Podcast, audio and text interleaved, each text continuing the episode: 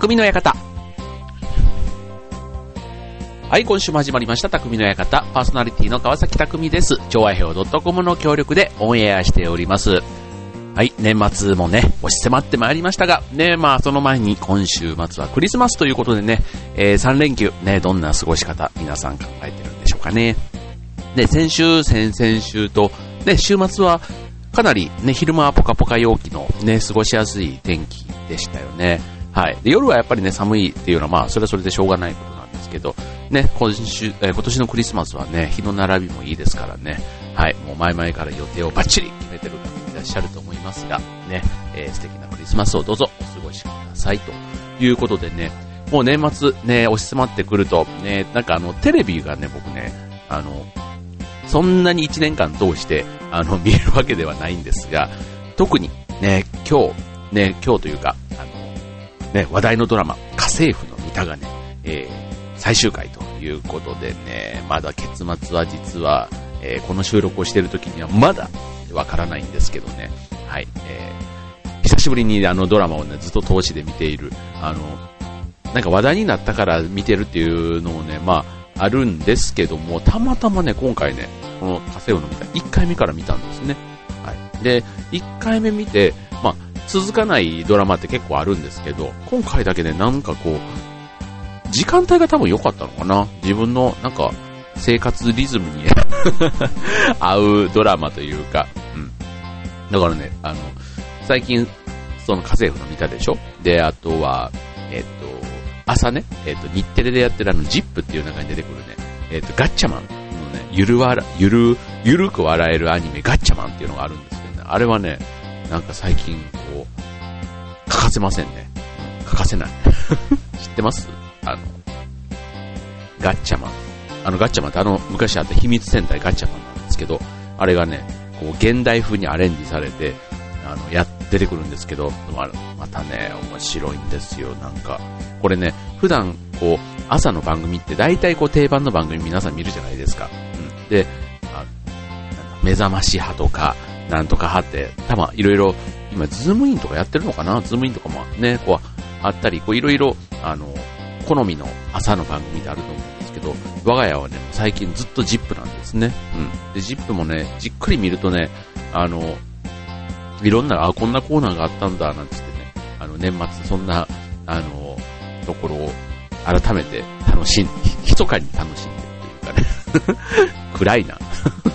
感じなんですけど、うん。まあでもあの、年末ってやっぱり、こう特番とかイベントとかね、いろいろあって、なんかテレビがね、いつもよりこう賑やかにというか、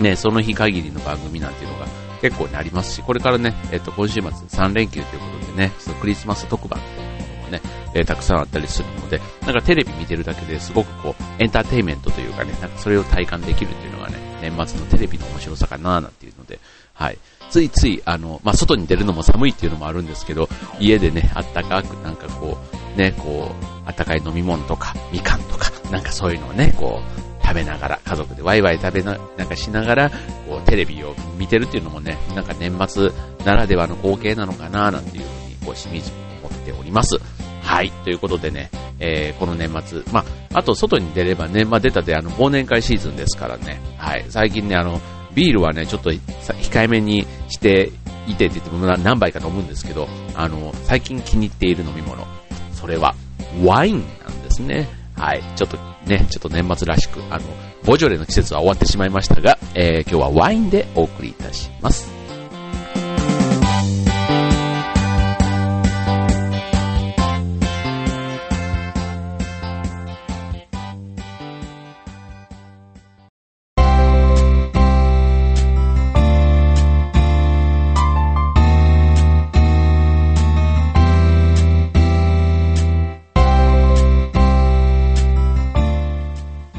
はい、というわけで今週の匠の館はワインということでね、はい、ワイン。えー、いろんなね、えっ、と、まあ、ワインの種類もね、まあ、無難に言うと赤、白、ロゼなんていうところはね、まあ、無難にあるわけですけども、えっ、と、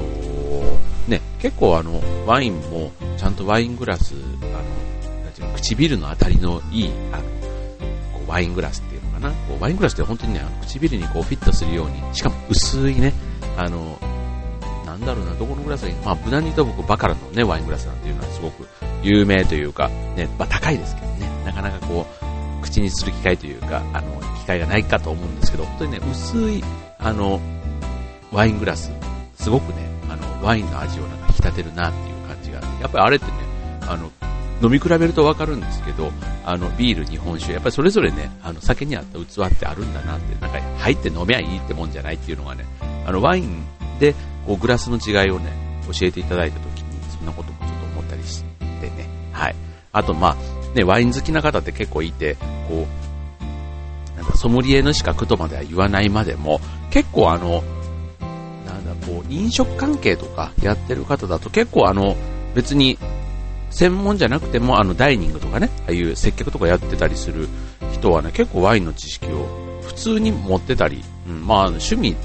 のレベルだって言いつつも、かなり詳しかったりするんですけどね、なんかそんな、ね、一つこうお酒でも得意分野があるとね、なんかちょっとかっこいいななんて、まあ、焼酎でもいいと思いますね、日本酒でもいいと思うんですけども、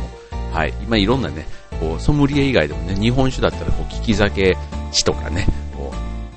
う、なんとか、えっ、と、なんだ、えっ、と、焼酎のアドバイザーみたいな資格もあったりしますから、はい、なんか、そんなね、えー、ワイン好きな方は、もう一段、ちょっと、通なワイン。に、通、あ、通なワイン通ってなんだ。ワイン通、ね、ワイン通をね、少し目指してみてはいかがかなと思いますが、はい、ちなみにね、これあの、ワイン、えっ、ー、と、スペインワインとかイタリアワインとかね、えっ、ー、と、チリのワインとか、あちこちね、あと日本でもね、美味しいワイン、あの、山梨の方とか作っていたりしますよね。はい。で、これね、えっと、結構ね、日本より、まあ当然あの、ワインっていうとヨーロッパ、まあフランスワインとかね、こう、のイメージがやっぱり強いと思うんですけど、あの、例えば、えっと、スペインですと、ワインは血になり、パンは肉になるっていうぐらいね、まあ、ワインとね、パンってこう、すごく相性がいいじゃないですか。で、まあ、チーズとかね、そういうのがセットになっているということでね。あの、まあ、日本で言うとお酒の例えで言ったら、まあ、酒は百薬の長なんていう、ね、そんな言われ方で、やっぱりこう、生活にすごくね、こう、なんか馴染んでるというか、ね、暮らしの必需品みたいな、そんな感じでね、お酒を例えられたりしますけども、まあ、ヨーロッパに、の中でのワインって、ね、まあ、もっと、もしかしたら、日本でいう百薬の長っていう感覚よりは、もっと短、それこそ、あの、具合が悪くなったら、ワインで治すぐらいのね、なんかそんな感じのね、えー、雰囲気まで伝わってきますけどね。はい。ね、その昔、川島直美さんは私の血はワインでできているなんていうね、そんな名台詞を残した、えー、魅魅惑のお酒、ワインでございますが、はい、えー、皆さんはね、どんな、えー、楽しみ方をしてるんでしょうかね。はい。もう、日本で言うとね、あの、11月の第3週にある、あの、ボジョレ・ヌーボー、ね、ボジョレの季節はね、やっぱり 1, 1年の中では一番ワインの話題が、ね、国内でも出る年かななんて思うんですけど、はい。えー、僕もね、えっと、この、今年は、あの、牧野さんね、僕のあの、マイフレンド、あの あの、牧野さん、米屋の牧野さんのところで、えっと、ボジョレ・ヌーボーをね、今回買わせてもらったんですけど、うん。まあ、ボジョレ・ヌーボーってそんな高くないじゃないですか。でもね、ちょっといいボジョレ・ヌーボーでね、うん。で、ちょっとみんなと一緒にね、こう、ワイワイするとき飲みたいなと思って、まだ、あの、1本、あ、2本買ったうちの1本はね、まだ封を切ってないんですけどね、これ今週のクリスマスでぜひね、ちょっと飲んでみたいなとじゃあもう一本どうしたんだって言うとね、実はね、あげちゃってですね、僕は一口もまだ味わってないわけですよ。はい。なのでね、それをね、今週末、はい、えー、クリスマスの時にね、こう、シポッと線を開けて飲みたいなというね、楽しみな赤ワインがあるんですけどもね。はい。ね、なんかお酒の話するとね、結構止まんなくなるというか、うん。やっぱりね、こう、あの、ワインってやっぱアルコール度数がちょっと高いから、えっ、と、うん。なんか少量でも結構酔うというか、なんかビールとかだと結構株飲みしちゃうんですけど、うん。なんかワインってこうね、こう少しこうたしなみながら、なんか料理とこう、ね、なうん。でもやっぱりね、あの、なんかついつい飲んじゃいますよね、ワインってね。うん。なんかこう、うん。こう、なんでも飲みすぎは良くないなと思うんですけどね。最近ワイン好きですね。焼酎も好きですけど、日本酒もね、好きですけど。何でも好きなんですけど、はい、あの、なんかホテルとかでね、こうちょっとね、かっこいいじゃないですか、こう、なんか、ワイングラスの中でね、こう揺れるワインっていうのかな。なんか、ロマンチックだなぁなんて、あの、その昔は憧れたもんですが、もうね、そんな憧れのお兄さんお姉さんの世代はもう通り越して、もうちょっとね、えおじさんの世代に入ってきましたけども、ね、おじさんでもね、こう渋くこうね、なんかワインというかなんだろう、今度ブランデー？石原裕次郎みたいだよね。なんかこう ブランデーグラスじゃないけど、こうね、そういう世代にはまだちょっとね、あの、早い気がするので、はい。えー、ね、ちょっと家庭でも、外でもね、えー、気軽に楽しめる、そんなワインをね、えー、自分の中で好きなワインね、見つけてみたいなと思いますけども、じゃあ次のコーナーではね、えっ、と、ちょっとね、おすすめのワインをね、いくつか、えご紹介しましょう。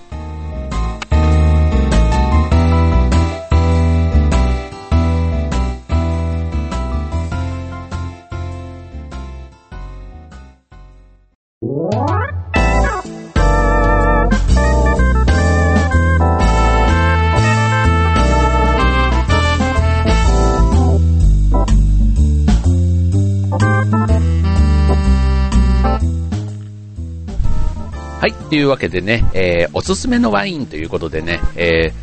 ー、ぜひね、こう、ワインあんまり普段飲まないっていうね、ワインも本当ピンキリなので、あの、ね、実際お店行っていただければわかると思うんですが、1本ね、ほんと600円台から、ほんと1000円もあれば、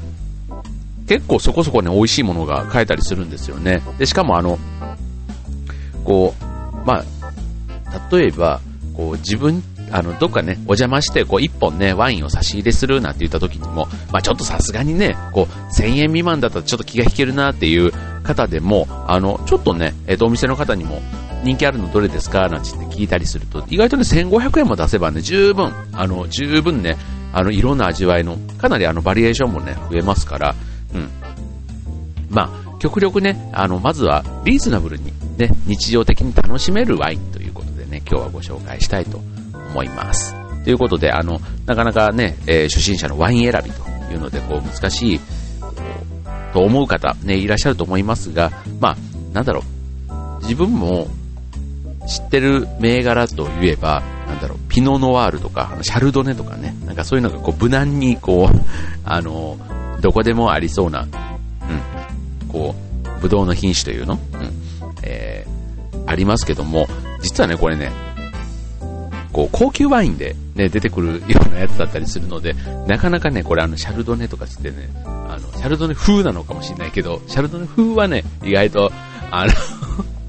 そこは自分の舌とね、こう、目利きで、こうシャルドネ風なやつをね、えー、リーズナブルな価格のワインだったら、うん、探してみるっていうのも面白いなと思いますよね。はい。だからこう、いかに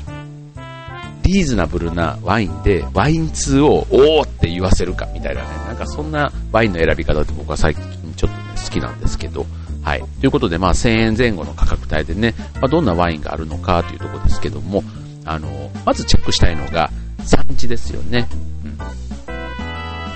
う、安くて美味しいワインって言えばね、もうさっきのチリっていうのもありますけども、あの、あと他にね、アルゼンチン、あと南アフリカ、えー、チュニジアなんていうところがね、最近あの、入門編としてはね、かなりおすすめですよね。はい。うん、あとはまあ普通に、えっ、と、スペイン、フランス、あと、イタリアはどうかな？イタリアワインもね、有名ですけどね、意外と、あの、リーズナブルなっていうところで言うとね、えっ、と、なかなか、まあでも1500円までって考えればね、イタリアワインなんかも美味しいのがありますよね。あとポルトガルワインとかね、オーストリアワインとかいろんなね、国のワインが最近は出回っていますから、うん、まずはあの、産地、ね、チェックしてみてください。うん。こう、あの、スペインとかね、本当にあの、普段からこうに、ワインが定着している国のワインっていうのは、やっぱりあの、バリエーションが広いというか、うん。で、その中でもね、いろんなね、そのバリエーションとか味の種類、えっ、ー、と、価格の種類、うん、たくさんありますから、うん、まあ少しずつね、こう試して、まあさっきの話、こう、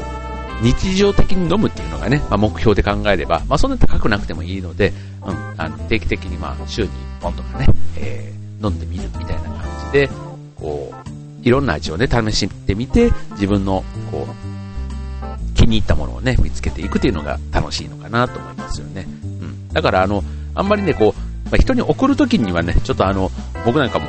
あまりこうわかんないので、まあ、どういうのが人気がありますかとかね、こう聞いたりしながら買うんですけども、まあ、自分での部分にはね、全然失敗とかそういうものはないわけですから、うん。だからこう、例えば外でね、飲むワインなんていうのもね、かなりあの、まあ、外だとね、無難にこうビール、チューハイなんていうのが多いと思うんですけども、で、そこにね、ワイン1本ね、こうちょっと冷えたのがこうあったりすると、うん、あのー、かなり、こう、焼肉に赤ワインとかね、うん、こうね、ちょっとあるとね、随分、こう、パーティーシーンがこう華やぐというか、ね、アウトドアっていうね、まあ、一見そういうところで、だからワイングラスはさすがに持っていけないですけど、なんかね、あの、やっぱり外は外なりのね、こう、味を一段二段引き上げる効果がありますから、うん、そういうところでね、こう、ワインをね、こう開けてみるっていうのもね、おしゃれかなと思いますよね。はい。ということで、えー、っと、いくつかね、えっと、今日おすすめしたいワインということでね、えー、まあ、白ワインは、まあ、無難にあの、魚料理っていうふうには言われますけども、実はね、別に魚料理にこだわらず、何でも合うんですね。うん。で、あとまあ、軽めとまあ、あとミディアム系というかね、うん、まあちょっとスッキリというか、あの、うん、なんだろうな、こう、ちょっとホワイト系のああいうソースの、例えばパスタとかね、なんかああいうのにも、あの、グラタンとか、なんかそういったのに合いそうな、まあミディアム系のワインと、あとはもう本当に、あの、軽い、あの、初心、うん、要はガブ飲みすらも変な話できちゃうぐらいの、うん、そんなのまで、えー、幅広くありますよね。うん。で、その中でね、僕は、うん、おすすめなのはね、まあ、値段がね、ちょっとあの、安いですけど、まあ、えっ、ー、とね、1000円もしないんですけどね、こう、風呂上がりに、ビールの代わりにグビッと飲めるようなワインということでね、えー、ご紹介するのが、えー、ポルトガル製のワインです。えっ、と、ガゼラビーニョベルデソグラベ。合ってるかな？ガゼラビーニョベルデソグラベ。ね、え、これあのポルトガルを代表する発泡性の白ワインなんですけども、え、こういわゆるこう泡がいいんですね。こうなんでこうキーンとこう冷やしてもらって、こうビールの代わりに飲んでいただけるような、そんなワインですね。だからあの、まあ風呂上がりということで、あと、あの、キリッとしたね、こう、味わいなんですけども、まあ、甘みが一方であるので、あの、青魚とかね、あの、そういうのに合うということで、ね、魚好きの方には、もうそれこそあの、青魚って言っても、あの、あれですよ、焼き魚とか、あの、バッテラみたいな、ああいう、あの、しめ鯖みたいなね、うん、ああいったものとかもぴったり合うので、うん、これね、あの、は、えっ、ー、と、892円で買えます。チーンね、892円でそんなね、うん、軽く飲めるっていうのがね、またいいですよね、こう。あとね、えっ、と、もう一本ご紹介すると、えっ、と、今度はミディアム系のね、えー、やつで、ちょっと大人な感じのね、えー、一本ご紹介すると、えー、こちらフランス製のワインで、えー、レ・ジャメルの、レ・ジャメル、えー、ビオニエというね、えー、種類なんですね。えー、お値段1400円。うん、これあの、豊かな香りと、えっ、と、ボリューム感が、まあ、売りということで、あの、まさにこう、リゾートのね、こう、あの、オープンテラスとかでこう飲むような、そんな、あの、南国のね、こう、なんだ、フランスのワインなんですけど、こう、こうまず香りがいいんですね。うん、で香りが良くて、こう味わいもこうまったりした感じなので、こう、なんでしょうね、こうメロンとか、例えるなら、メロン、あとジューシーな、こう、フルーツなんかともね、こう相性もいいということで、なんかそういう、うん、味わい？だからメロンとかと合うってことは、あれですよ。生ハムメロンですよ。生ハムとかとの相性もいいっていうね。うん。なんかもう、それだけですごくこう、想像してみたら、こう、ふわーってきません？なんか。自分ね、これ説明しながら、あー、なんか、早く飲みたいなって なってきますが、はい。えー、そんなね、えー、白ワイン。あとね、えっと、ロゼ。ね、えー、もう一つね、えっと、ロゼと赤、それぞれご紹介したいんですけど、ま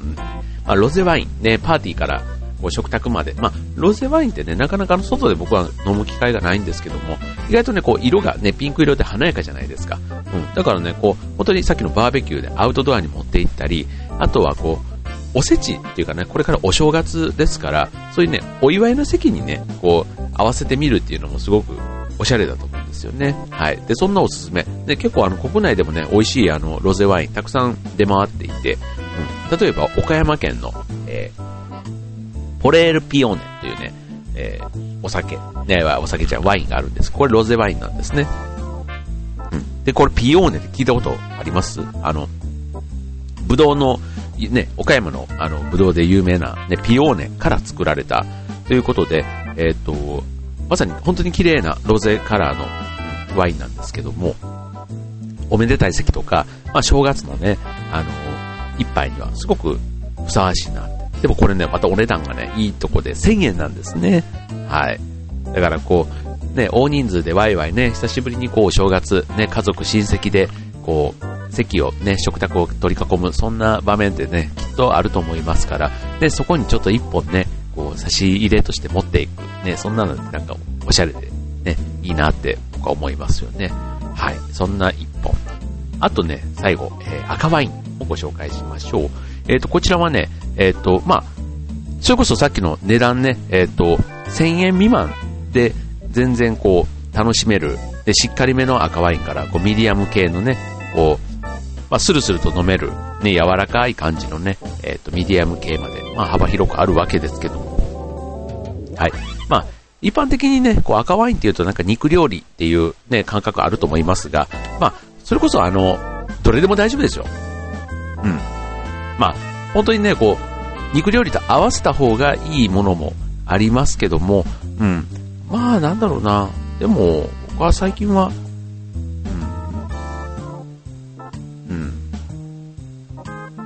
あ、でもこう合わせるんだったら白の方がいいのかなとか、なんか うん。でも純粋にね、こうワインと、まあチーズみたいな、そういうね、組み合わせだけだったりするとね、あの僕はやっぱり赤ワインの方が、個人的にはかなり好きなんですね。はい。じゃあちょっと、えー、手頃な、ね、さっきの南アフリカ産のワイン、ちょっといい、えー、一つ二つご紹介したいと思いますが、えー、こちらミディアム系でね、えー、こう肉料理とね、合わせたら美味しいというね、あの、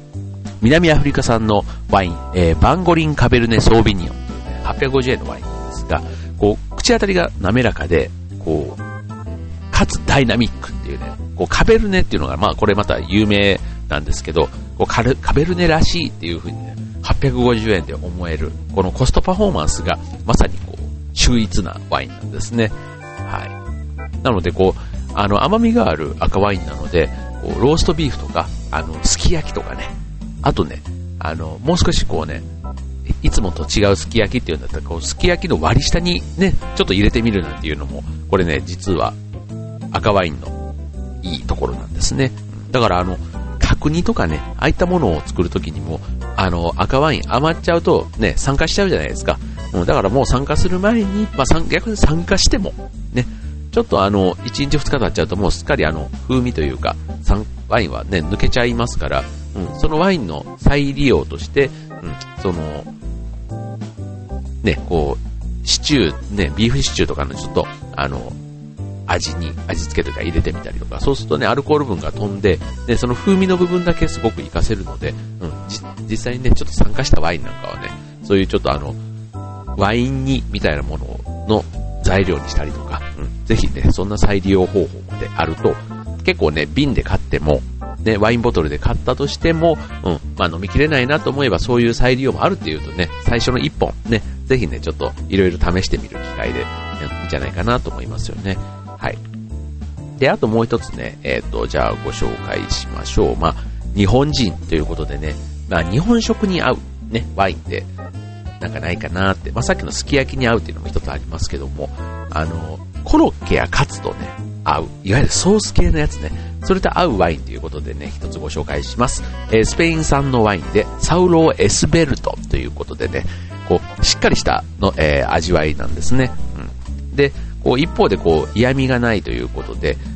うん、こう、ボトルのまず、ね、デザインが、スペインの有名なデザイナーが書いたボトルで、えー、ちょっと説明できないんですけど、結構ね、見た目にも可愛いんですよ。うん、だから、うん、まさにプレゼントというかね、えっ、ー、と、1512円なんですけども、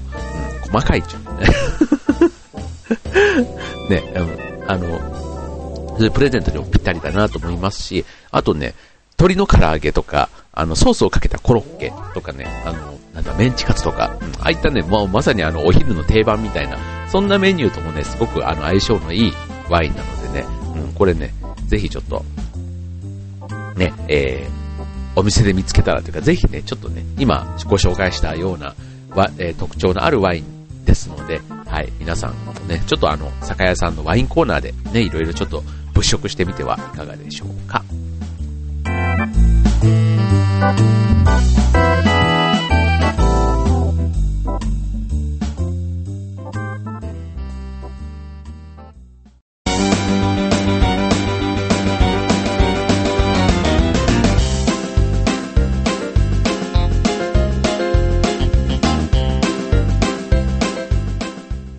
はい。というわけで、匠の館、エンディング近づいてまいりました。ということでね、はい。えー、ね、今週はクリスマスということですけどね、はい。えー、っとね、最近の僕の活動は、この23日、ね、クリスマスの前ですけども、えー、っと、デイケアセンターというね、あの、お年寄りが、あの、通われる、あの、日中ね、えっと、ご自宅から、ご自宅からやってきて、通われる、あの、な、なんて言ったらいいんだろうな、まあ、そのままデイケアセンターですよね。うん、そちらに、えー、クリスマスもね、朗読をしに、あの、うちの座長と、あと、甲斐彩香というね、あの、女優さんと3人で出かけてくるんですけども、うん、あの、本当にもう、えっ、ー、と、お年寄りが通われていて、まあ、そこにあの、クリスマスのね、えっ、ー、と、をテーマにした、えっ、と、演目をやったり、あとは発声練習ということで、こう、ね、ちょっといくつかあの、わっしょいわっしょいなんていうね、そういうあの、ね、賑やかなやつがあるんですけども、それをやったり、あとね、クリスマスソングを皆さんに披露するっていうね、そんなね、えっと、訪問を予定していて、はい、まあ、25日は25日でね、えっと、劇団がさ、えっと、協力している、えっと、チャリティー公演も予定しているんですけども、はい、その前にはね、そんな、ちょっとあの、慰問というかね、えっと、訪問を予定しているんです。はい。なかなかね、こういうちょっと社会貢献的なことをね、こうやるのは初めてなので、うん、なんかこう、まあ、役者としてというよりは、なんか一個人としてなんか社会に、なんかこう、ね、そういう協力ができるっていうのはね、なんか個人的に嬉しいなというか、うん。ね、ちょっとお役に立てれば、ね、ぜひね、楽しんでいただけるような、そんなイベントにしたいなと思ってるんですけども、はい。なかなかこれね、あの、ぜひ来てくださいというわけでは、ちょっとこの23日の方は行かないので、あのまた行ってきてどうだったかっていうのはね、ちょっとご報告したいなと思いますが、はい、あと25日ね、えっ、ー、と、予定しています、えー、劇団風団と協力のチャリティー公演と、えー、こちらクリスマスキャロルというね、またこちらもクリスマスをテーマにした、えっ、ー、と、朗読なんですが、はい、こちらはあの、25日の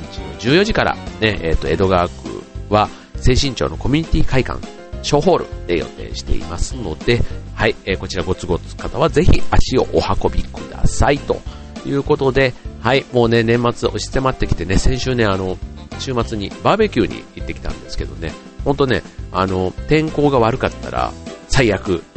ってなってしまうじゃないですか、この季節の外の行事って。まあそれがね、やっぱり日頃の運がいいんでしょうね。うん、まあ誰の運かはわかりませんが、まあとにかくね、天気は最高に良くてですね、こんな冬のバーベキューって言ったらもうこれ以上の天気はないんじゃないかっていうぐらいいい天気だったんですけど、はい、あの、東北のね、えっ、と、岩手県の大槌町というところから、あの、いろいろね、こう、あの、被災地の復興バーベキューっていうね、そんな名目で学生さんがね、主催しているイベントに参加させていただいたんですが、うん、まあ美味しかったですよ。あの、ちゃんちゃん焼きとかね、あの、ひっつみっていうあの、水筒のね、こう、鍋があったりだとか、あとね、焼きそばをね、こう、やったり、ね、あの、みんなでワイワイ作るっていうのも楽しいし、あと知らない方とね、こう、いろいろ、あの、話をしたり、あとはね、さっきの、あの、お酒というか、あの、ビールだ、焼酎だ、みたいな、なんか、あの、焼酎じゃ日本酒か、なんかそういうのもね、こういくつかこうあったり、なんていうことで、うん、なんかこう、青空のね、まあ、冬の、久しぶりにあの、冷たい風も吹かない、そんな日だったので、うん、なんかあの、外でのね、食事を満喫したっていう、そんな日でしたけどね。はい、本当にね、岩手県の大津町から来ていただいた皆さん、ね、本当にありがとうございました。はい、なんか機会があればね、ぜひね、あの、こちらからもね、大津町行ってみたいなと思います。はい。ということでね、えっと、今週の匠の館、ここまで、えー、今週残り1回、あ、今週じゃない、今年はね、残り1回になります。どうぞお楽しみに。